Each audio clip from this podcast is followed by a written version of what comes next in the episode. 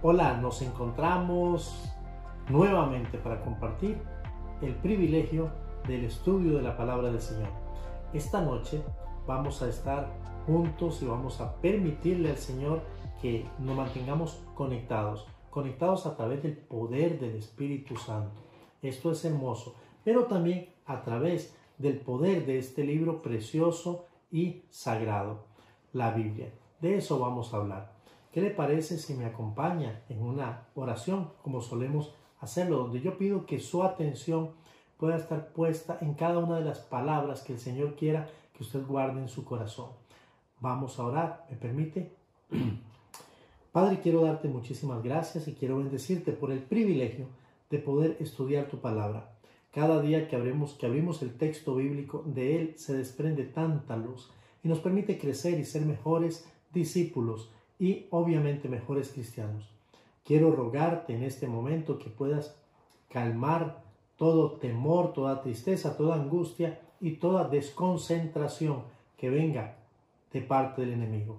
Nosotros nos vamos a concentrar en este libro que tiene la oportunidad de ser nuestra esperanza en estos tiempos tan difíciles, tiempos como los han llamado muchos, muchos, perdón, de crisis.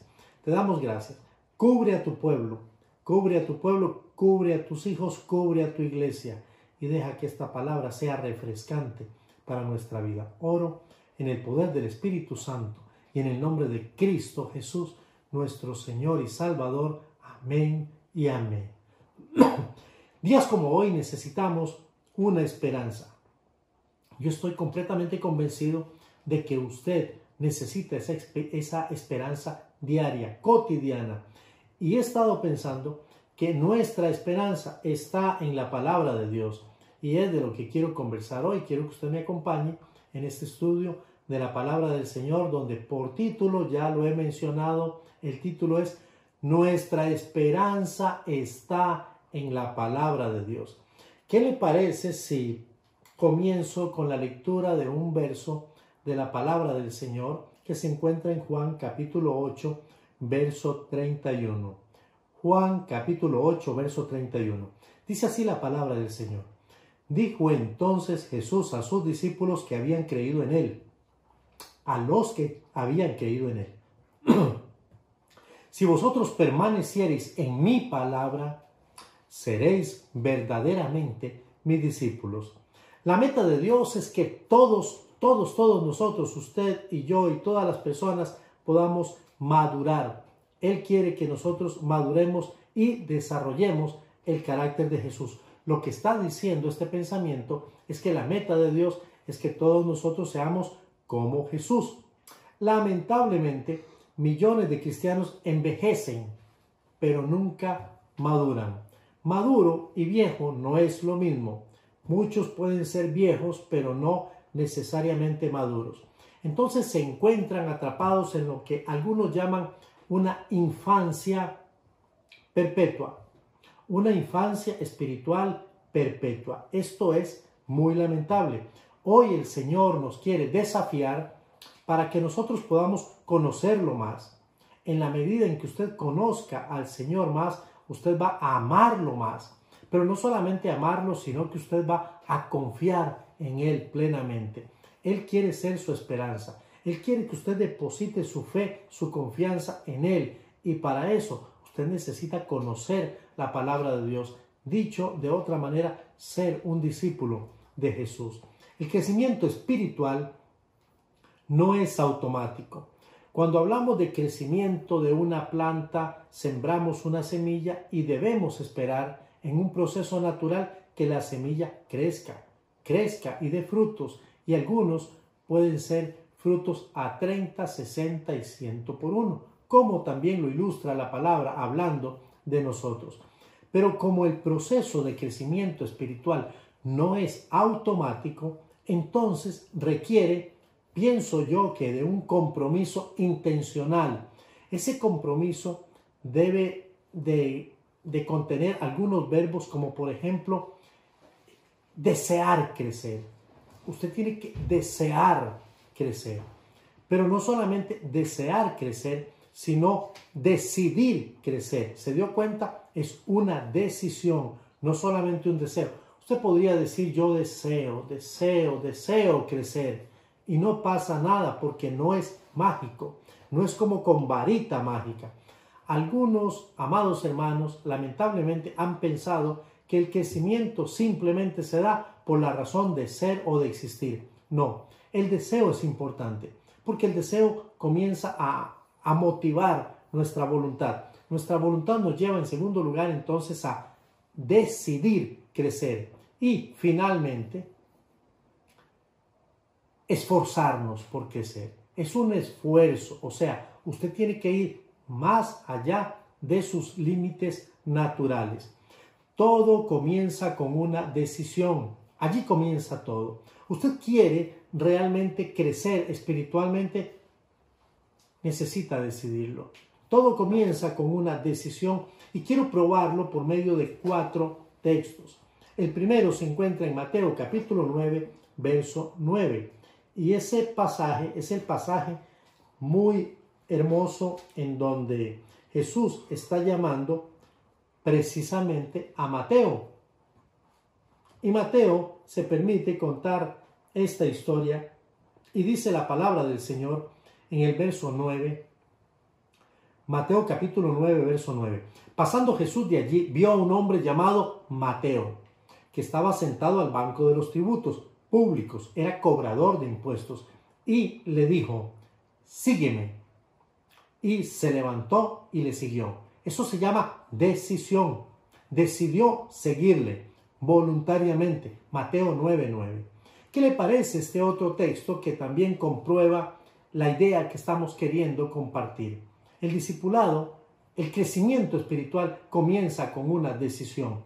Dice la palabra del Señor en Lucas capítulo 5, verso 11, después de habernos contado toda una historia importante y lindísima, titulada como la pesca milagrosa, dice el verso 11, y cuando trajeron a tierra las barcas, y cuando trajeron las, eh, a tierra las barcas, dejándolo todo, hablando de Pedro, de Juan y de Jacobo, le siguieron. Dejándolo todo, le siguieron. Eso se llama decisión. Entonces todo comienza con una decisión. Usted quiere crecer espiritualmente, tiene que decidirlo. Allí comienza todo.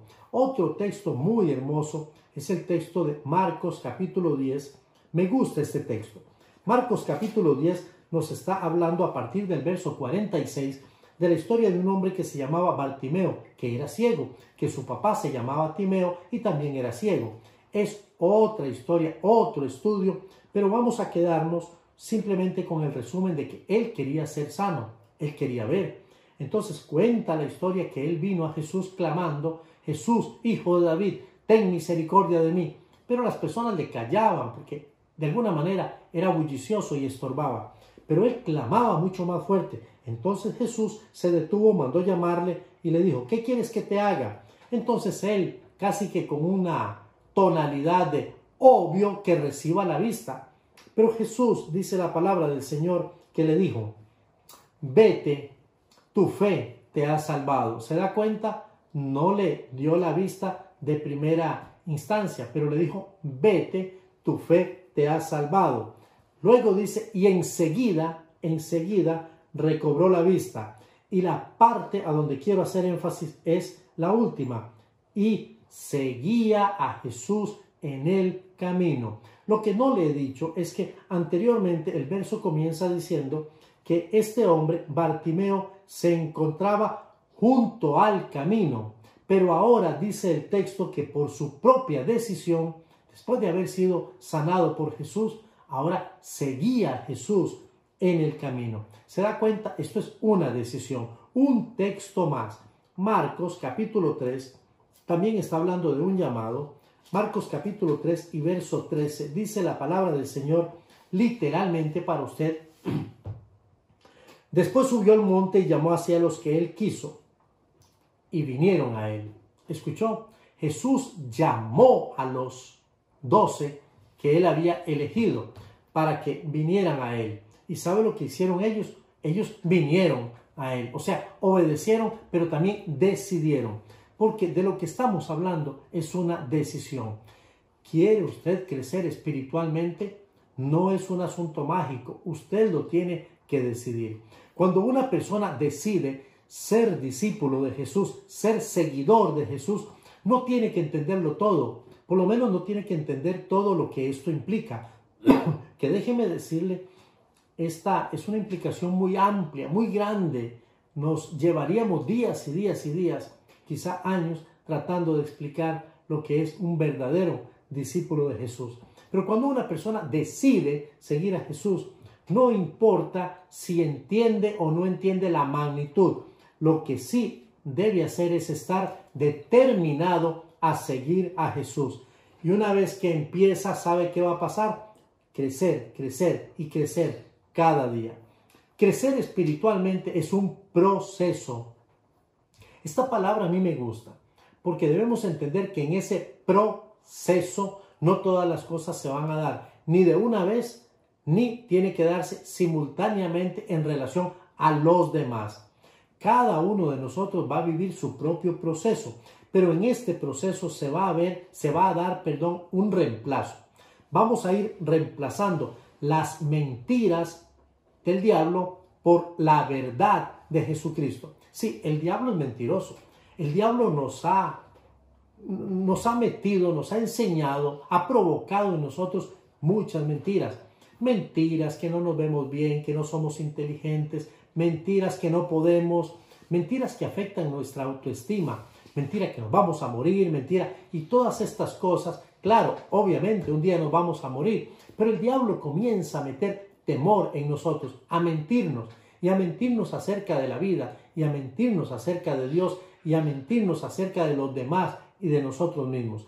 Pero Jesús viene para traer su verdad, la única verdad, y por eso Jesús dice en Juan 17, 17, santifícalos en tu verdad. Y mire lo que agrega, tu palabra es verdad. La Biblia es diferente a cualquier otro libro que usted pueda haber leído o que usted conozca. La Biblia es una palabra viva, es la palabra de Dios y es viva. Dice Juan capítulo 6, verso 63. Hablando Jesús, el Espíritu es el que da vida. ¿Quién da vida? El Espíritu. La carne para nada aprovecha. Las palabras que yo os he hablado son espíritu y son vida. Qué hermoso, allí hay poder. Entonces quiere decir que aquí en la palabra de Dios hay poder, porque las palabras que están aquí son las palabras que fueron dichas por Dios, tanto en el Antiguo y posteriormente en el Nuevo, inspiradas por el Espíritu Santo y son, ¿qué dice la Biblia? Son espíritu y son vida. El mejor refugio que podemos tener hoy, en estos tiempos en los que vivimos, tan singulares, yo prefiero decir singulares, son únicos. Nunca antes habíamos vivido una situación como esta, tan diferente, tan singular, tan única. Pero la única forma en que nosotros podemos vivirla y saber que tenemos un refugio es viviéndola en la palabra de Dios. Vivir en la palabra de Dios nos da la posibilidad de tener un refugio hoy, mañana y siempre. Porque la palabra de Dios tiene poder y también es viva y eficaz. Recuerde esos tres elementos. La palabra de Dios tiene poder. Segundo es viva y en tercer lugar es eficaz, significa que es certera, asertiva, no falla. Cuando Dios habla, porque Dios habla, si Dios no hablara no existiría su palabra. La palabra es la acción de nuestro Dios hablando. Y cuando Dios habla, ¿sabe qué pasa? Las cosas cambian cuando Dios habla. Es difícil, es imposible que Dios hable y que las cosas no cambien. Tengo un texto para demostrárselo a usted. En Éxodo capítulo 14, este texto narra la historia del pueblo de Israel saliendo de Egipto. Cuando el pueblo salía de Egipto, dice la Biblia que acamparon en un lugar que se llama Piairot y Faraón con su ejército venía persiguiéndoles. Estaba el mar de frente y a los lados estaba el desierto. Literalmente estaban atrapados y el pueblo comenzó a murmurar, comenzó a quejarse, comenzaron a decir, mejor era morir en Egipto que morir aquí. Allá por lo menos teníamos donde nos pusieran una, inscripción en nuestra lápida. Y estaban en esa situación cuando Moisés clamó a Jehová y le dijo, ¿qué hago Jehová? ¿Qué hago Dios con este pueblo? Estamos literalmente atrapados. Pero el verso 15 dice la palabra del Señor, entonces Jehová, escucha, entonces Jehová dijo, ¿qué hizo Jehová? Dijo, ¿qué hizo Dios? Habló. Y cuando Dios habla, las cosas cambian. Y cuando habló, dice Moisés, ¿por qué clamas a mí? Di al pueblo de Israel que marchen. ¿Y sabe qué pasó? El mar se abrió. Y el pueblo, dice la palabra del Señor, pasó por en medio del mar en seco.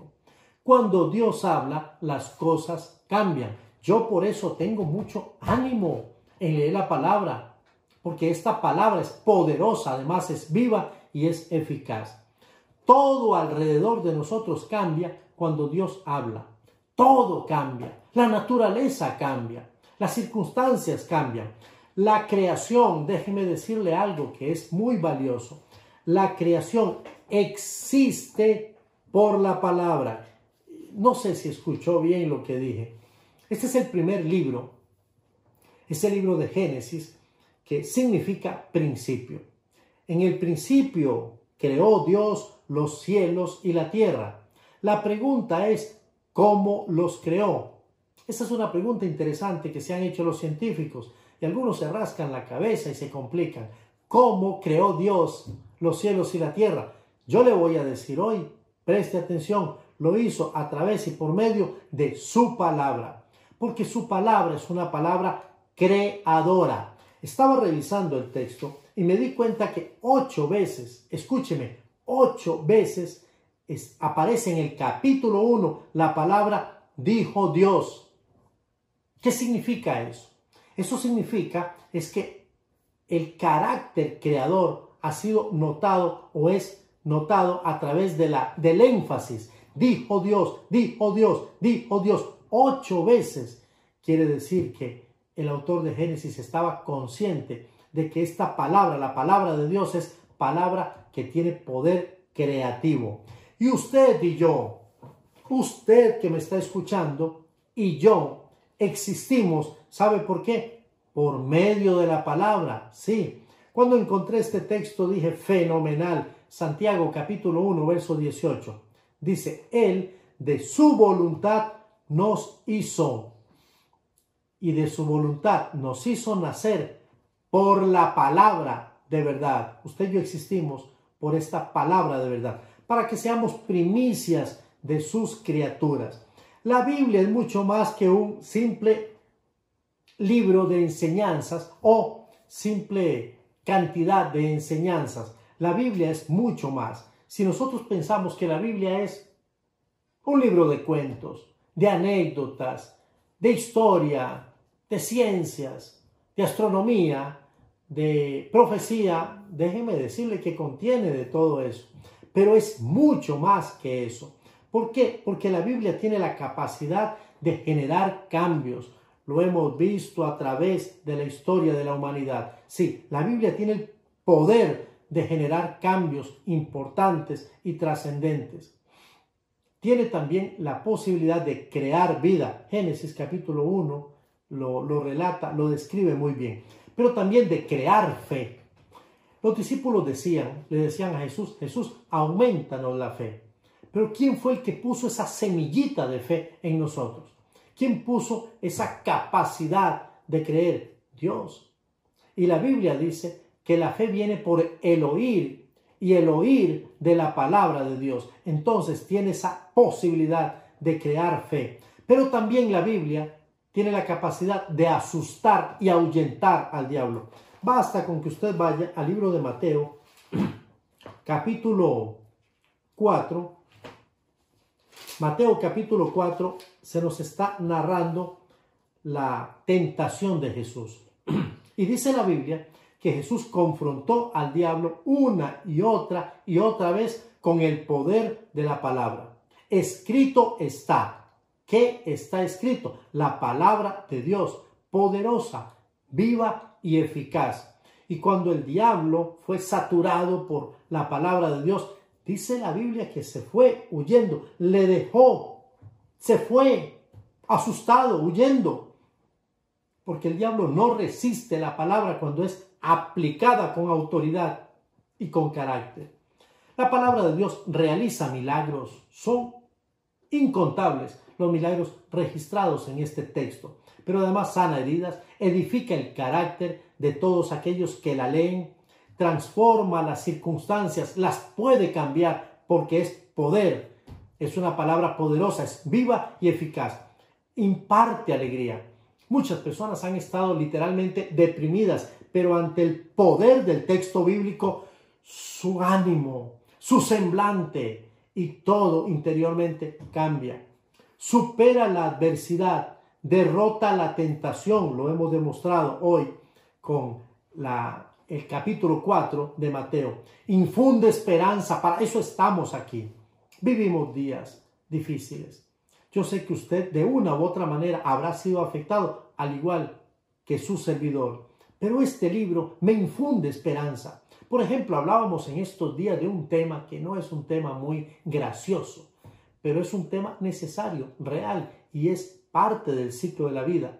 Nosotros nacemos, crecemos, nos reproducimos y morimos. Pablo dijo en Filipenses 1:21, para mí el vivir es Cristo y el morir es ganancia.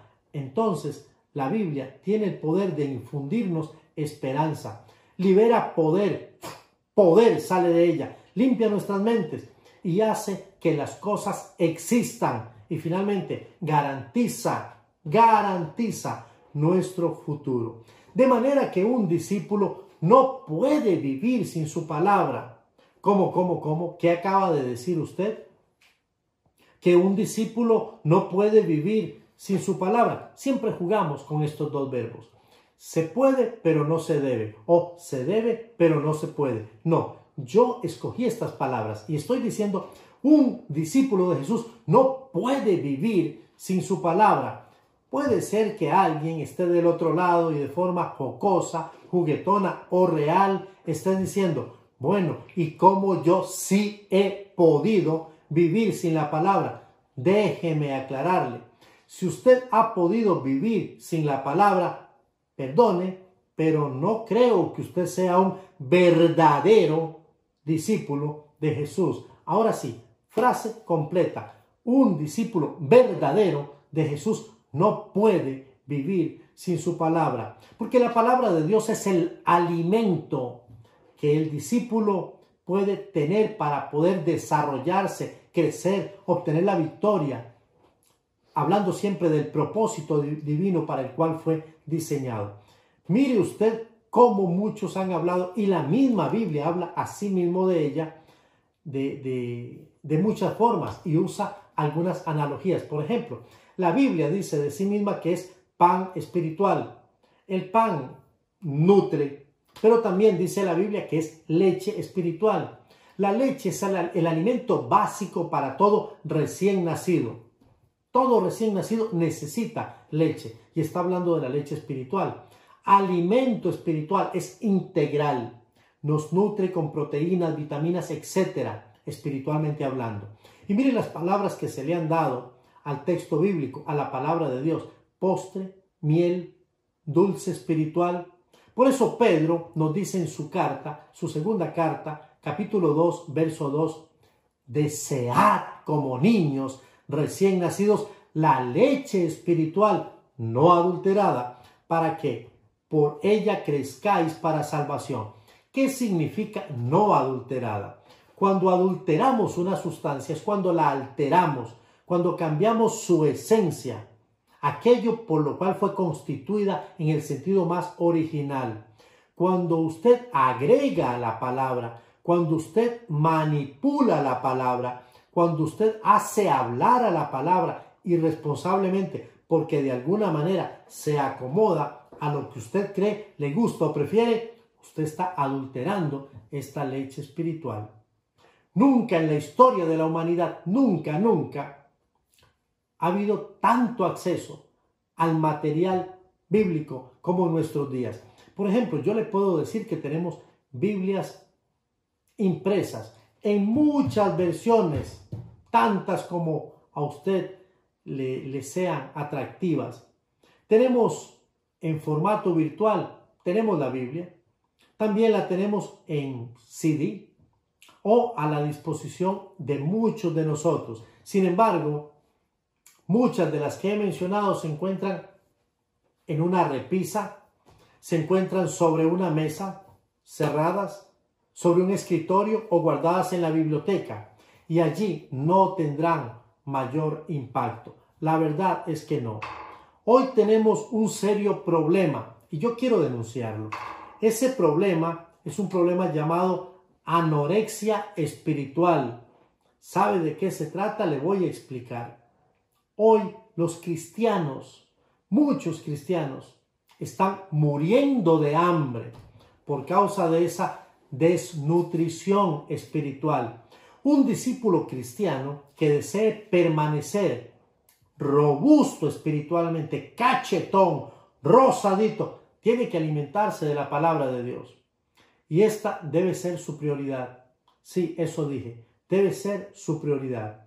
Dijo entonces Jesús a los judíos que habían creído en él, texto que leía al principio, Juan 8:31, si vosotros permaneciereis en mi palabra, seréis verdaderamente mis discípulos. Recuerde, esta es nuestra esperanza para este momento, para el día de hoy. Vamos a cambiar un poquito el sentido y déjeme cambiar una frase. Y usted va a responder solo por lógica. Dijo entonces Jesús a los que habían creído en él, si vosotros no permaneciereis en mi palabra, entonces, consecuentemente, no seréis verdaderamente mis discípulos. Por eso, un discípulo verdadero tiene que permanecer en la palabra. Para que un discípulo permanezca en la palabra de Dios, por lo menos, por lo menos, hay muchas más, pero debe realizar tres acciones. La primera, debe aceptar la autoridad de la palabra de Dios. ¿Qué significa aceptar la autoridad de la palabra de Dios como única y absoluta autoridad? Que ninguna otra autoridad puede competir con la palabra de Dios. Ningún comentario, ningún escrito, ninguna idea, ni tampoco ninguna opinión personal. La Biblia tiene que ser la guía autoritativa de nuestra vida. La Biblia, y para eso tenemos que ser serios y responsables con muchas cosas como su lectura, su interpretación, su estudio, etc. El libro que escuchamos cuando requerimos un consejo sincero, debe ser la Biblia para poder tomar decisiones, decisiones asertivas cotidianamente, o sea, todos los días. La Biblia debe ser la primera y la última palabra de nuestra vida. Eso es hermoso. Muchos tomamos decisiones. Yo estoy tomando decisiones y pido sabiduría todos los días a Dios, porque es lo que la Biblia me dice. Si alguno tiene falta de sabiduría, pídala a Dios, el cual nos va a dar abundantemente, pero hay que pedir con fe. La autoridad de la palabra del Señor es importante porque sin ella no podemos tomar decisiones asertivas. ¿Por qué muchos estamos fallando al tomar decisiones? ¿Por qué los matrimonios están fallando al tomar decisiones? ¿Por qué los esposos están fallando cuando toman decisiones? ¿Por qué nuestra esperanza está tambaleando porque hemos decidido confiar en cosas que no son realmente confiables. ¿Por qué? Bueno, porque muchas de nuestras decisiones las estamos tomando consciente o inconscientemente en elementos como por ejemplo la cultura. Sí, la cultura es un fenómeno que nos impacta. Todos estamos expuestos a una cultura X o a muchas culturas y tomamos decisiones diciendo, bueno, yo decido hacerlo así porque todos lo hacen. Eso es cultural. Porque todos lo hacen, entonces yo también lo voy a hacer. La otra equivocación es tomar decisiones y decir, bueno, eh, yo voy a tomar una decisión y me dejo llevar por la tradición. Entonces digo, es que siempre lo hemos hecho así. ¿Se da cuenta? Eso es tradición y no todas las tradiciones son buenas. Otros toman decisiones racionalmente, con la razón. Y yo no estoy diciendo que sea malo tomar decisiones con la razón, pero escuche, muchas cosas que parecen lógicas son incongruentes con la palabra, porque la palabra es un libro que trasciende la razón y apela a nuestra fe. Entonces muchos tomamos decisiones y decimos, bueno, eso me parece lógico porque uno más uno son dos y le quito uno, me queda uno. Eso es lógico. Pero cuando hablamos de Dios, la palabra de Dios dice que Él multiplica las fuerzas al que no tiene ninguna. Hágame por favor esa operación. No va a ser fácil. Pero Él sí puede hacerlo. Él puede tomar cinco panes y dos peces y alimentar a una multitud donde habían cinco mil varones más las esposas de muchos de ellos, los niños, etc. Y aún que sobre, eso es increíble. Eso solamente ocurre por el poder de la palabra. Una de las cosas interesantes es que muchas de nuestras decisiones están descansando en mis emociones. ¿Le pasa a usted?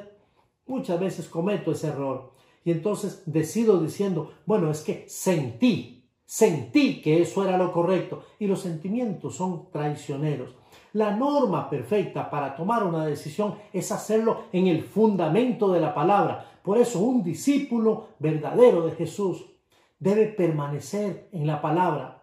Pero esa palabra tiene que ser no solamente el fundamento autoritativo, sino en segundo lugar debemos asimilar la autoridad de la palabra. Y quiero explicar lo que esto de asimilar significa. Fui al diccionario y me encontré dos definiciones para la palabra asimilar. Vamos a ver qué significa asimilar. La primera significa apropiarse de los organismos y de las sustancias necesarias para su conservación o desarrollo. Quiero destacar esta palabra, apropiarse de los organismos que van a ser de beneficio para sí. Tengo que hacerlos míos. Asimilar es cuando yo estoy haciendo algo mío de verdad para poder desarrollarme bien. Segundo lugar, comprender lo que se aprende. Esta parece que es más clara. Comprender, o sea, pasar de aquí, de la mente o, o de los oídos a la mente.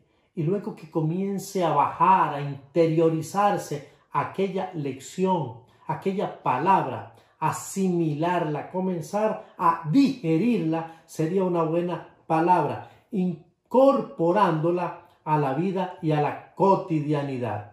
Un famoso predicador evangelista a nivel mundial, Billy Graham, tenía como, vamos a llamarle como cliché, pero era parte de su convicción.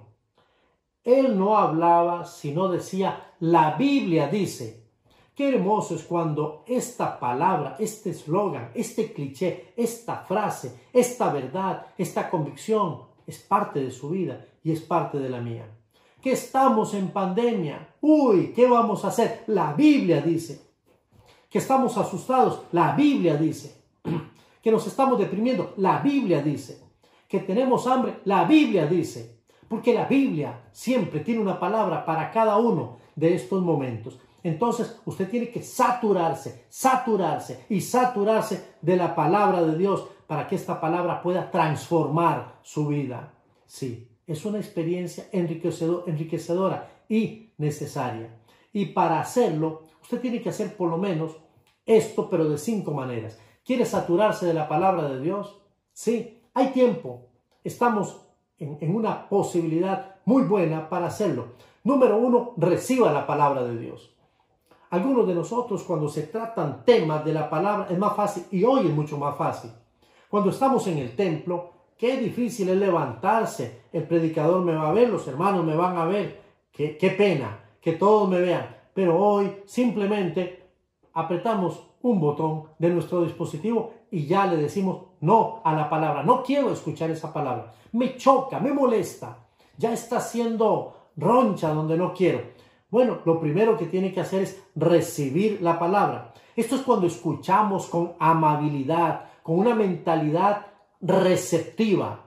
Muchas personas están escuchando la palabra quiero que me mire. Claro, yo sé que en este momento parezco un anuncio de servicio social y este muchacho está perdido. No, estoy tratando de describirle lo que pasa con muchas personas que cuando se les comparte la palabra tienen una actitud como la que usted ha visto. No es conmigo, estoy buscando algo donde no sé y no sé qué estoy buscando, pero estoy desconectado. No, una mentalidad receptiva, atento a la palabra, de verdad, no solamente con la cara, con los ojos, sino con el corazón. Entonces, tenga una actitud como la que se comparte en el Evangelio de Mateo hablando de las parábolas. La semilla cayó y cayó en buena tierra. Entonces, esa, esa tierra es una tierra receptiva. Recíbala. Segundo, leyéndola. Sí, hay que leerla. Hoy tenemos formas, muchas formas de poder leerla y escucharla. Léala. Por muchos años la lectura de la Biblia no fue accesible. Lo que le quiero decir es que por muchos años los hombres y las mujeres no tuvieron la oportunidad ni de oír la Biblia en su idioma, ni tampoco leerla. Lo que mejor tuvieron aquellos de las civilizaciones más cercanas era poder escucharla en otro idioma, el latín.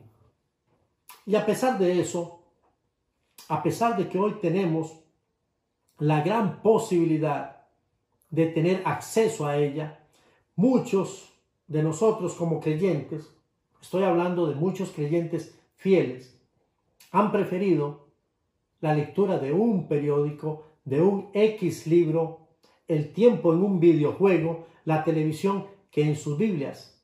Entonces, hoy más que nunca tenemos la posibilidad de tener acceso a la Biblia y hay menos lectores. Debemos establecer disciplinas para leer el texto por encima, escuche, por encima de cualquier otra actividad como música, televisión, deportes, trabajo, lo que sea.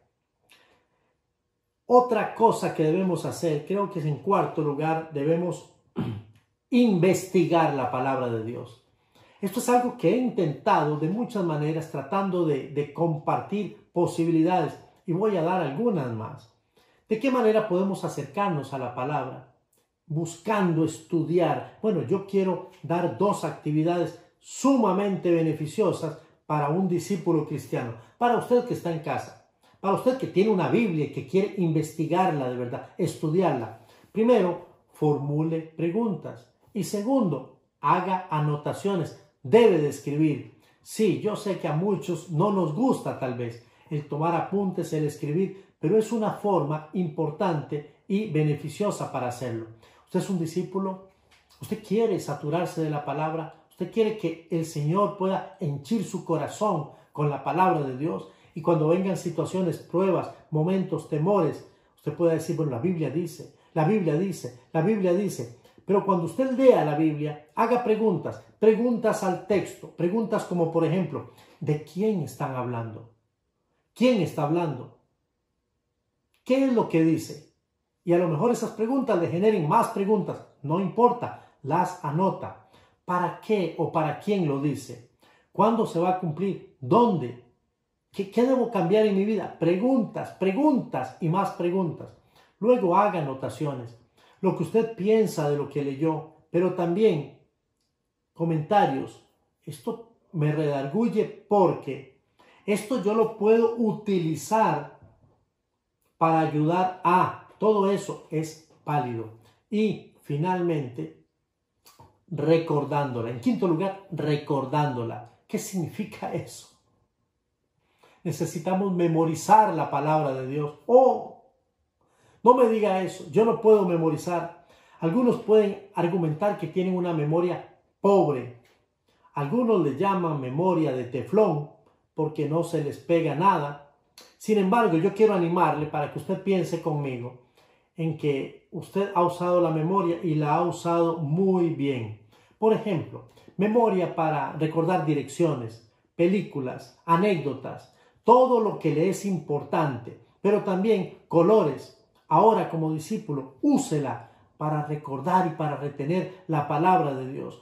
Todo lo puedo en Cristo que me fortalece. De Jehová es la tierra y su plenitud. Qué lindo es poder recordar la palabra. Jehová es mi pastor, nada me faltará. No temas porque estoy contigo, yo estoy contigo. No te dejaré ni te desampararé. Qué lindo es recordar, retener la palabra de Dios. Y luego tiene que reflexionar en ella. Sí, es una especie de meditación, pero no al estilo oriental. Más bien es todo lo contrario. Se trata de concentrarnos en un pasaje y concentrarnos y concentrarnos y concentrarnos hasta que logre alcanzar sentido para nosotros. Eso es la reflexión. Y yo quiero animarle a que usted pueda hacer estas cinco cosas. Y en último lugar, de los principios anteriores que le estaba compartiendo, aceptar la autoridad, asimilar la autoridad, finalmente aplique todos esos principios de la palabra de Dios. Sería completamente inútil y un poco sin sentido recibir, leer, investigar, memorizar, reflexionar la palabra de Dios y no poner sus enseñanzas en práctica. Conozco muchos predicadores, conozco muchos maestros de la palabra de Dios, mucha gente que está compartiendo con éxito la palabra de Dios, pero no está viviendo la palabra de Dios, no la está aplicando es incongruente, es un pecado, es un doble mensaje hablar del amor de Dios y llegar a la casa y gritar y maltratar a los que debería usted amar y por quienes usted existe en primera instancia.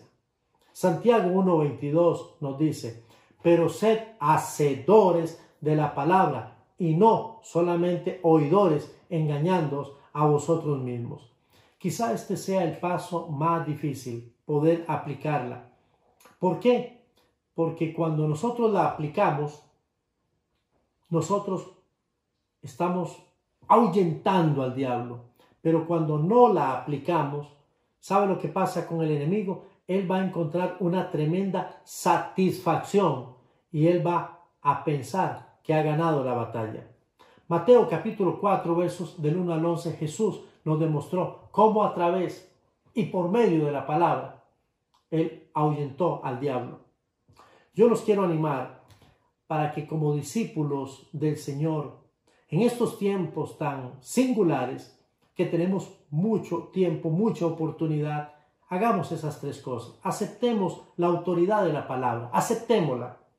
Si la palabra dice algo que no nos gusta mucho, pero lo dice la palabra y lo dice para usted y lo dice para mí, entonces esa es la autoridad máxima.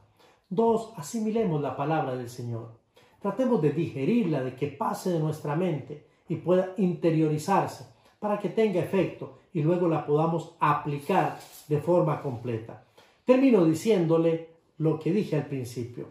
Dijo entonces Jesús a sus discípulos, los que habían creído, si vosotros permaneciereis en mi palabra, seréis verdaderamente mis discípulos. Eso es lo que deseo para usted. Y quiero animarle para que usted tenga presente lo que dijimos al principio. Si usted quiere tener esperanza en estos días y no quiere afligirse, ni deprimirse, ni entristecerse, ni acobardarse, entonces yo le digo, su esperanza y mi esperanza descansan en la palabra de Dios. Quiero desearles que el Señor le bendiga ricamente.